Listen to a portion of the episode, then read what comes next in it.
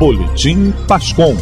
Olá, sou Zeca Amorim e esse é o Boletim Pascom, uma realização da Pastoral da Comunicação da Diocese de Petrópolis, Decanato Santa Teresa. Igreja no Mundo. Papa diz a empresários cristãos que é preciso contribuir para o bem de todos. O Papa Francisco recebeu em audiência na manhã desta sexta-feira no Vaticano um grupo de empresários franceses que veio a Roma em peregrinação sobre o tema do bem comum.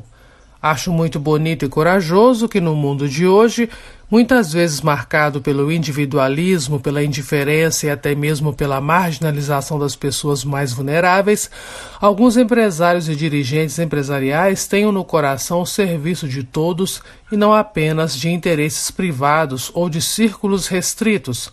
Não tenho dúvidas de que isso seja um desafio para você, sublinhou Francisco.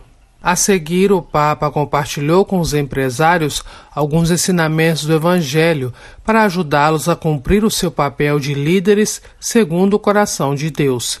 Usou os binômios ideal e realidade e autoridade e serviço, conceitos que parecem estar sempre em tensão, mas que o cristão, auxiliado pela graça, pode unificar em sua vida. Ideal e realidade Muitas vezes o cristão vive uma colisão entre o ideal com o qual sonha e a realidade que se encontra. O Papa recordou a passagem bíblica em que Maria dá à luz o Filho de Deus na pobreza de um estábulo. A gente sempre espera que tudo corra bem, mas depois chega um problema inesperado e cria-se um choque doloroso entre expectativas e realidade.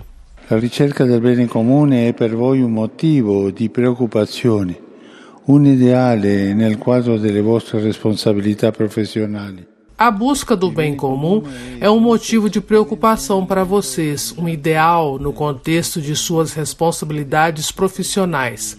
O bem comum é certamente um elemento decisivo em seu discernimento e em suas escolhas como líderes, mas deve aceitar as obrigações impostas pelos sistemas econômicos e financeiros atualmente em vigor, que muitas vezes ridicularizam os princípios evangélicos da justiça social e da caridade. Imagino que às vezes sua tarefa pesa sobre vocês, que sua consciência entra em conflito quando o ideal de justiça e de bem comum que vocês imaginavam alcançar não foi realizado e que a dura realidade se apresenta a vocês como uma falta, um fracasso, um remorso, um choque. Diante do escândalo da manjedoura, Maria não desanimou, não se rebelou, mas reagiu protegendo e meditando em seu coração, demonstrando uma fé adulta que se fortalece na provação, disse ainda o Papa. Com o segundo binômio, autoridade e serviço, o pontífice recordou a passagem bíblica em que os apóstolos discutem sobre quem é o maior entre eles. Jesus intervém, dizendo: Se alguém quer ser o primeiro, seja o último de todos e o servo de todos. Segundo o Papa, a missão do empresário cristão se assemelha em muitos aspectos à do pastor, de quem Jesus é o modelo, e que sabe ir na frente do rebanho para indicar o caminho, sabe ficar no meio do rebanho para ver o que está acontecendo e sabe ficar atrás para garantir que ninguém perca o contato. Ho esortato spesso i preti e i vescovi ad avere l'odore delle pecore, a immergersi Muitas vezes exortei padres e bispos a terem o cheiro das ovelhas, a mergulharem na realidade daqueles que lhes foram confiados, a conhecê-los, a estar perto deles. Acredito que este conselho vale também para vocês. Portanto, os encorajo a estarem próximos daqueles que colaboram com vocês em todos os níveis, a se interessarem por suas vidas, a estarem conscientes de suas dificuldades, sofrimentos, angústias, mas também de suas alegrias, projetos e esperanças. Exercer a autoridade como um serviço requer compartilhá-la, sublinhou o Papa. Embora o exercício da autoridade exija a tomada de decisões corajosas e por vezes na primeira pessoa, a subsidiariedade permite a cada um dar o melhor de si, assumir a sua parte de responsabilidade e contribuir para o bem de todos. Sei que o Evangelho pode ser exigente e difícil de ser vivido num mundo profissional e competitivo. No entanto, concluiu o Papa, convido-os a manterem o olhar fixo em Jesus Cristo, com a sua vida de oração e oferta de seu trabalho cotidiano. Diocese de Petrópolis. No último dia do ano, no Monte São Miguel, no interior de Teresópolis, foi celebrada a Missa da Vitória. No primeiro dia do ano, é dia de solenidade de Santa Maria, Mãe de Deus. E na missa celebrada na paróquia São Cristóvão, o padre Bruno ressaltou a importância de Maria, afirmando que não se pode falar do filho sem falar da mãe. Na última terça-feira aconteceu o Terço das Mulheres. O terço retornou às atividades de 2022, com a presença do Padre Johnny, na paróquia Nossa Senhora da Conceição, em Venda Nova. Seguindo o Boletim Pascom, informações com o Rogério Tosta. A paróquia Nossa Senhora da Ajuda, em Guapimirim, no dia 21 de janeiro, celebra a missa de ação de graças às 7 horas da noite, pelos 32 anos da nova Igreja Matriz. Para comemorar a data, a paróquia está realizando diversas atividades, sendo a principal delas no dia 21. E o pároco, Padre Leonardo, convida todos os paroquianos para participarem da festa e, quem puder, contribuir com a obra de restauração da igreja. Além desta festa, no dia 22 de janeiro, a paróquia celebra a festa de São Vicente Palote, com missa na igreja matriz às 7 horas da noite. No mesmo dia, após a missa, acontece o jantar com macarrão na chapa, ao custo de R$ 7,00. Na primeira sexta-feira do ano, na paróquia de Nossa Senhora do Bom Sucesso, no interior de Teresópolis, o padre Luiz deu a tradicional bênção do Ano Novo, dedicado ao Sagrado Coração de Jesus, dando abertura das missas com oração de cura e libertação desse ano novo. A apresentação do novo vigário da paróquia de Nossa Senhora do Bom Sucesso, Padre Caio Batista, foi marcada para o dia 6 de fevereiro, onde acontecerá um grande almoço em prol das obras do Monte São Miguel.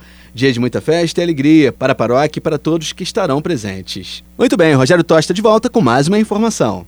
Neste mês de janeiro, quatro paróquias da Diocese de Petrópolis celebram a festa de São Sebastião no dia 20 de janeiro. As paróquias ficam uma em Contendas, são José do Vale do Rio Preto, em Piabetá, em Magé, e em Petrópolis, em duas comunidades, Carangola e Indaiá, além das diversas capelas onde a festa de São Sebastião é celebrada. Os devotos de São Sebastião e todos os fiéis devem ficar atentos às redes sociais das paróquias para conhecer a programação da festa e também no site da Diocese de Petrópolis www.diocesepetrópolis.org.br. Aconteceu a confraternização da equipe de trabalho da paróquia Nossa Senhora do Bom Sucesso e do Monte São Miguel no início do ano, dando assim um descanso no mês de janeiro, mas a equipe volta com todo vapor em fevereiro. No dia 29 de dezembro, na paróquia São Cristóvão, tivemos o encerramento do Cairós, feito pelo padre Tony, neo-sacerdote.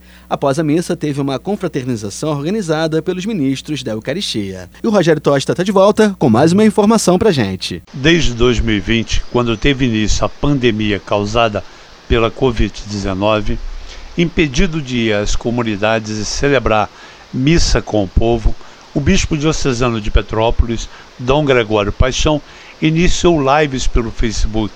Em 2020, elas aconteceram todos os dias pela manhã e eram reflexões sobre as cartas de São Paulo, com grande participação das pessoas e muitas passaram a ter aquele momento como um alívio para o isolamento social. Com o início das atividades em 2021, as lives passaram para toda terça-feira à noite no canal de Dom Gregório no YouTube. Desde então, ele vem fazendo reflexões sobre a vida cultural na época de Jesus e, mais recente, um estudo sobre os quatro evangelhos, iniciando pelo evangelho narrado por São Marcos. Todo o conteúdo pode ser acessado no canal do YouTube, onde tem as lives, as histórias contadas por Dom Gregório Paixão e outros materiais. Vá ao YouTube, procure por Dom Gregório Paixão OSB e faça sua inscrição no canal clicando no sininho para receber as mensagens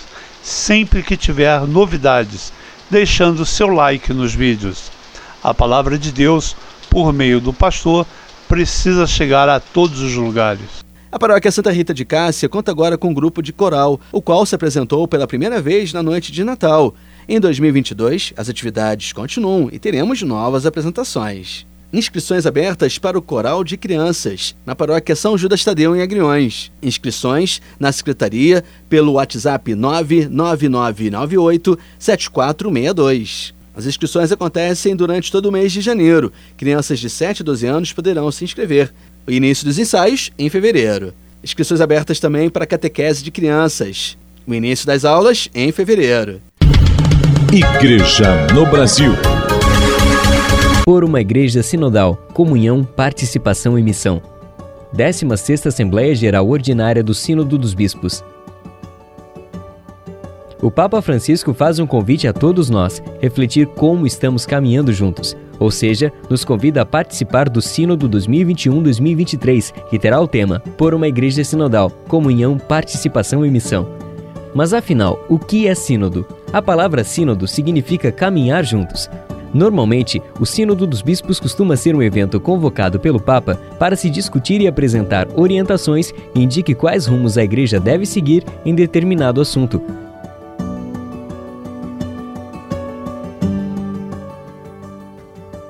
O Sínodo 2021-2023 não pretende ser um evento ou produzir um documento. Ele pretende ser uma oportunidade, um processo para que todos nós aprendamos juntos que ser igreja é caminhar juntos, é viver em sinodalidade. E o convite é para você mesmo. O Papa não quer fazer uma reunião em que apenas bispos e especialistas tenham voz. Ele quer que cada pessoa em cada diocese dê a sua contribuição. Para isso, propõe uma consulta ao povo de Deus dividida em três fases. A primeira fase acontece nas igrejas particulares, ou seja, nas dioceses do mundo inteiro, com momentos de encontro, reflexão e oração. Essa é a hora da sua participação, com a escuta dos batizados. A Secretaria-Geral do Sínodo produziu um documento preparatório que traz propostas para a realização da consulta em cada diocese, indicando assuntos que deveremos discutir e refletir à luz da oração antes de oferecer nossas contribuições. Participe dos encontros em sua comunidade, paróquia e diocese. Em setembro de 2022, a Secretaria-Geral do Sínodo vai apresentar o instrumento de trabalho com as contribuições de todo o mundo. Esse documento vai ser discutido em reuniões internacionais de cada continente. Por fim, a última fase do Sínodo acontecerá em outubro de 2023, com os bispos de todo o mundo reunidos em Roma com o Papa Francisco. Com todas essas etapas, será possível garantir a participação dos batizados do mundo inteiro e estruturar um caminho que faça diferença para a nossa igreja. Cada um estará à escuta dos outros e todos à escuta do Espírito Santo. Participe deste caminho por uma igreja sinodal, comunhão, participação e missão. Esse foi o Boletim Pascom, uma realização da Pastoral da Comunicação da Diocese de Petrópolis, Decanato Santa Teresa.